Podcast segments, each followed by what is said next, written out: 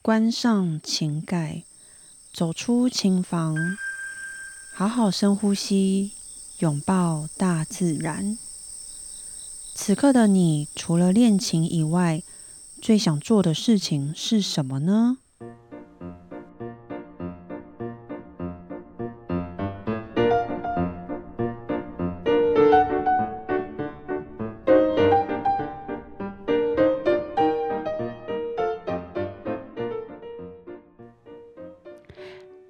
大家好，我是段心瑜。此刻的你最想做什么事情呢？此刻的我，哼，现在是晚上。我现在最想要做的事情就是追剧。我非常喜欢看韩剧，嗯，像我最近在看《还魂》，我觉得还可以吧，《还魂》这一部韩剧还可以。但听说《非常律师》好像很好看哦，我还没有看，我准备下一步要来看《非常律师》。在进入主题之前呢，想要在这边占用一下大家的时间，有两件事情呢，想要跟大家分享。第一件事情呢，就是我即将在后天晚上要演出莫扎特钢琴协奏曲第二十三号。地点呢，在泸州工学社音乐厅，时间是晚上七点半。这是我第一次跟台北爱乐管弦乐团合作钢琴协奏曲，所以我个人是非常期待哦。这几天我们的排练也都非常顺利。我觉得这一首二十三号钢琴协奏曲最美的就是它的第二乐章了。那目前票剩下不多，欢迎大家来听。当天音乐会呢，也会还会有其他的乐器的协奏曲演出，是一个很棒、很丰富的音乐会哦。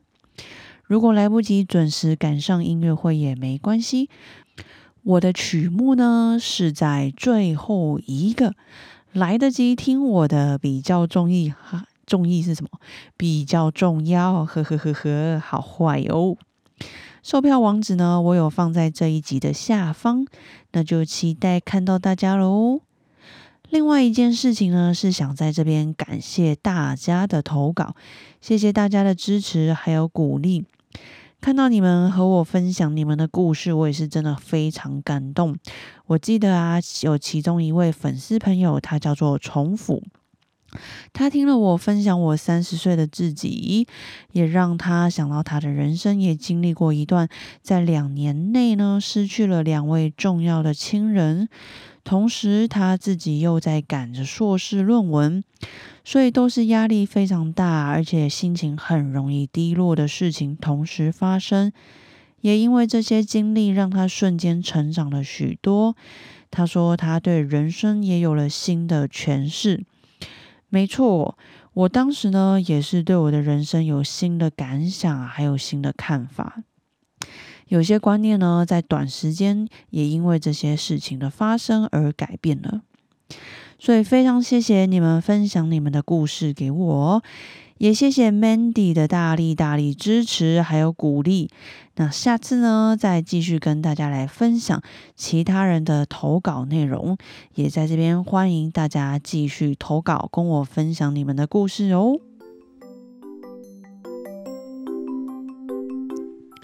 赶紧来跟大家分享。我最近收到了一个超级无敌感人的礼物，是一本书，它是一本独一无二的书，是一本相片书，是所有都关于我的相片书啊，里面啊都是我这几年的演出，嗯，好像是从我回国。嗯，反正是近五六年的演出活动，还有像这几年完成了哪些的里程碑啊，接受了哪些的采访、影片，还有录音等等的，反正就是这几年的成长过程。书名叫做《巨星诞生的日子》，噔噔噔噔噔，看到这书名我都害羞了。听到这里，大家会不会以为这本书有出版呢？No，这本书是全球唯一发行、独一无二的，所以没有出版呢，是只有我有。有兴趣的人呢，其实可以去我的 Facebook 或者是 Instagram，我有分享几页。千万不要去博客来还是成品书店去找，真的找不到。好，那我就赶紧带大家进入这一本巨星诞生的日子。封面打开呢，就有我一岁的照片。那个时候，我站在直立钢琴前啊，我的身高是差不多，就刚好跟琴键是一样的。但是呢，我硬是要把我的双手举高，放到琴键上。这个时候，可能是我爸妈在我后面叫我的名字吧，我就回头一看。但是呢，我的手还是硬是要留在琴键上。是有这么喜欢钢琴吗？总之是一个很一张很可爱的照片。像我今天啊，把这一本巨星诞生的日子拿给我的朋友看，他们一打开就说：“什么？这个是你吗？”对，这就是我非常可爱的一张照片。然后接下来呢，就开始有我的个人简介目录。那当然，就接下来非常非常非常多的照片都。要不是有这一本，其实有好多事情我还真有点忘记耶。看了这本才知道。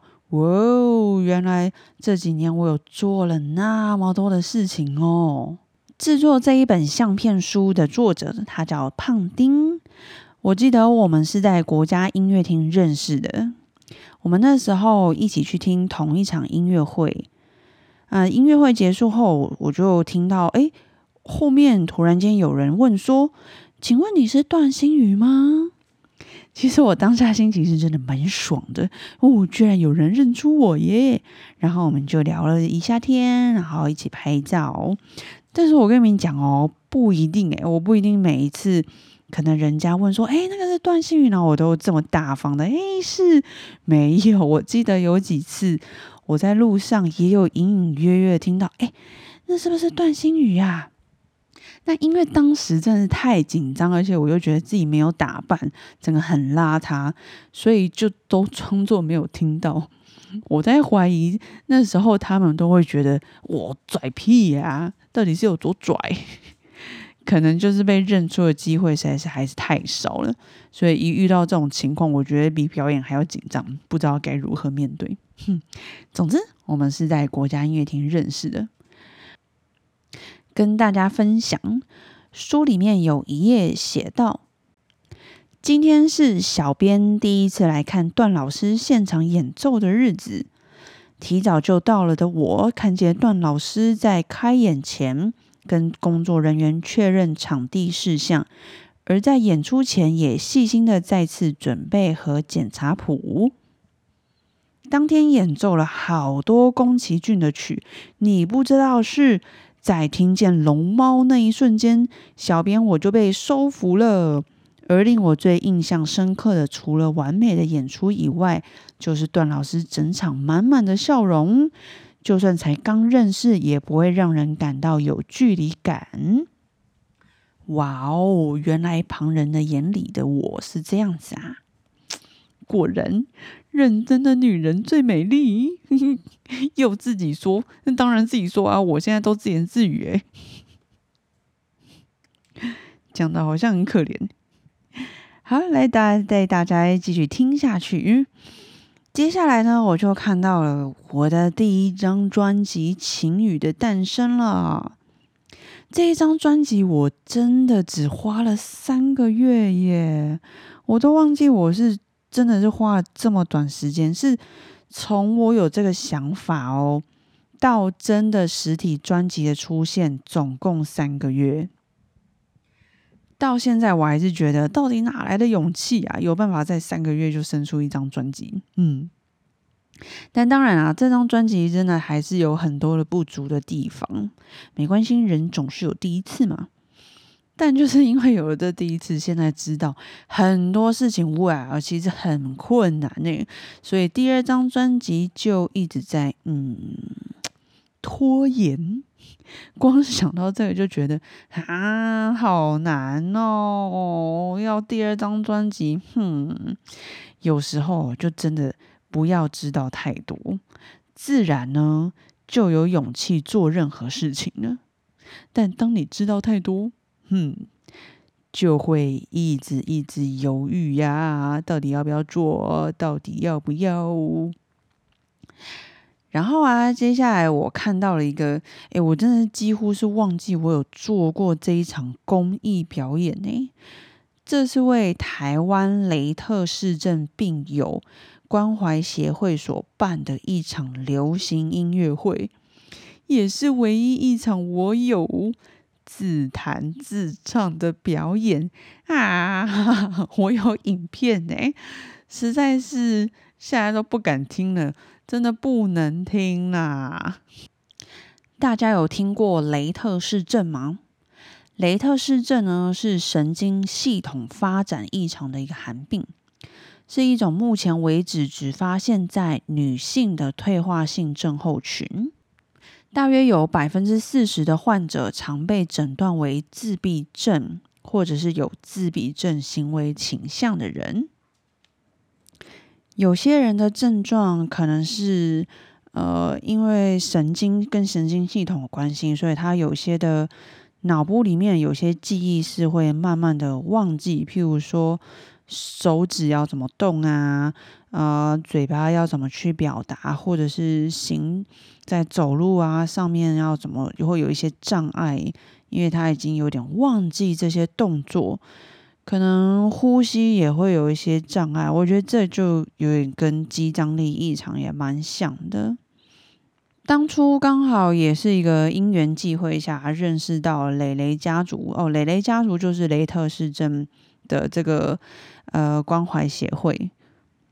我记得当时我的呃专辑音乐会在在那时候在成品表演厅也有邀请他们来听。就看到这些照片，也是让我回想起，呃，那个时候，其实整场的专辑音乐会有了他们的参与，其实也都真的是还蛮感人的。所以支持大家也可以去，呃，多了解，还有帮助我们的蕾蕾家族。说到这一场专辑音乐会，还真的是我第一场弹自己作品的音乐会。想起以前的时候念书，也从来就都不会想到哦，自己居然也会有这样子一天。因为以前啊，肯定都会觉得啊，自己未来将来一定要弹古典音乐，只有古典音乐才是最完美的。真没想到，这个专辑音乐会这一页，就我的相片书里面，小编啊，他这边写，今天是个重要的日子。终于来到期待的这一天了。小编的成品表演厅初体验，永远都忘不了那刻的感动。每个人双眼都布满了泪水。从发专辑到准备音乐会，一切都来得不容易。过程中承受了不少压力，辛苦你了，段心宇。因为你，我们才在这里享受着最美好的音乐。哦，这些文字真的真的很感人呢。那既然讲到我的专辑，我干脆也顺便介绍一下我们的开场曲好了。大家对开场曲有印象吗？噔噔噔噔噔噔，这首开场曲啊，是收录在我的晴雨专辑里。也是唯一一首双钢琴的曲子，曲名叫做《彩虹泡泡》，充满少女浪漫的轻快舞曲。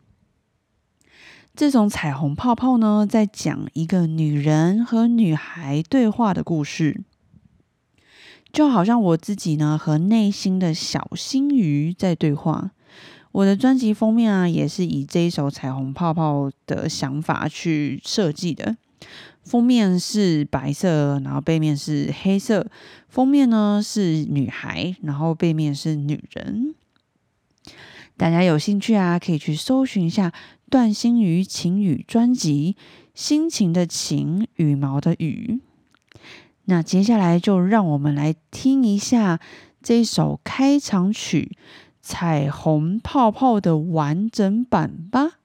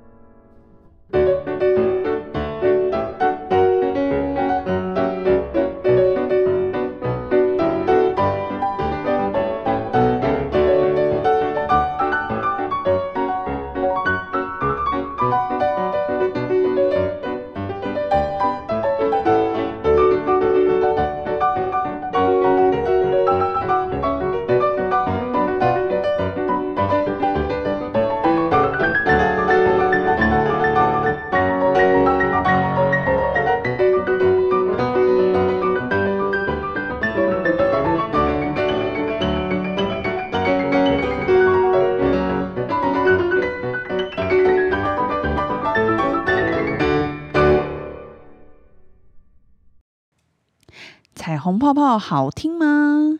当然一定要说好听啦！如果有什么想法，欢迎大家投稿跟我分享哦。然后接下来啊，我又看到一张照片，哎，对耶，我曾经有经历过一天演三场演出，诶，分早中晚。那时候的压力当然是大到连前一晚真的是无法正常睡觉。不过也真的是一个很棒体验啊！人生也有这么这么的疯狂过，就刚刚好，所有的厂商呢，他们大家都选择同一天。通常是圣诞节比较容易会有这样子的的机会，因为音乐会大部分大家一定都是会先选在周末。那圣诞圣诞节的周末其实也就那几天，所以很长很长会撞期。那接下来呢？我看到的就是关于肖邦大赛开始准备比赛啦。我在比赛之前有先去波兰上大师班。哇，我看到这些照片，感觉好像非常非常久之前哎，但其实才去年的事情。那时候准备肖邦钢琴大赛，可能大家没有发发发觉，就是因为又刚好遇到疫情。但我其实从二零一九年的年底就开始闭关诶，闭关到二零二二，所以这三年其实几乎是没有接什么的公开演出，时间也就这样过了。相片书里其实有好多准备过程的照片哦，让我想到那时候真的是几乎每天都在腰酸背痛诶，因为真的练很多，大概五个小时起跳吧，而且中间都会忘记休息。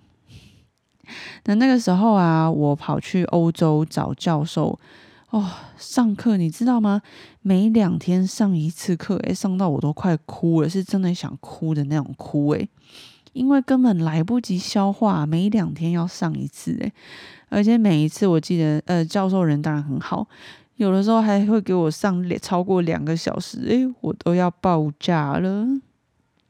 而且那时候还不能练琴，因为我不是学校的学生，所以要去学校偷偷都要看一下琴房有没有空啊，有没有上锁。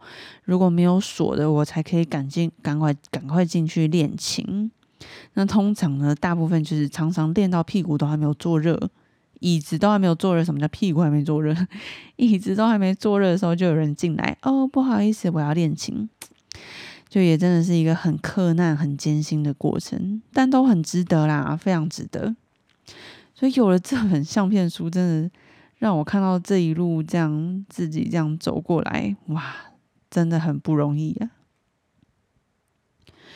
我这边啊，看到小编他写有句话是这样说的：说出来的目标是口说无凭，写出来的目标是纸上谈兵。实践完成的目标才是逐梦踏实，而段心与你做到了，谢谢你让我们看见实践梦想的样子，在小编心中你就是第一名。哦，我的眼泪都快流出来了，这些文字怎么都可以这么的感人呢？真的真的很谢谢胖丁送了一份这么这么用心的礼物。今天想来录这一集，跟大家分享我收到这一份礼物，就是因为我心情真的是太感动，太感动了。很难想象要把我这所有的照片啊收集起来，而且又写上文字，哇，这要花上多少多少时间呢？所以真的很谢谢胖丁送这一份礼物给我。说到这里，是不是很希望这本相片书能够出版呢？我来跟这个小编来讨论一下好了。但我可以想象，如果我跟小编说，他第一反应一定是不要不要啦，我会害羞哎。总之也非常非常的开心，今天能够在这边跟大家分享我的感动和喜悦。这本相片书里面当然还有非常非常多的照片没有分享。如果大家有兴趣，可以投稿跟我说你们想听更多的分享，那我就再另外录一集好啦。所以呢，今天的关于这本。巨星诞生的日子，就先分享到这边啦。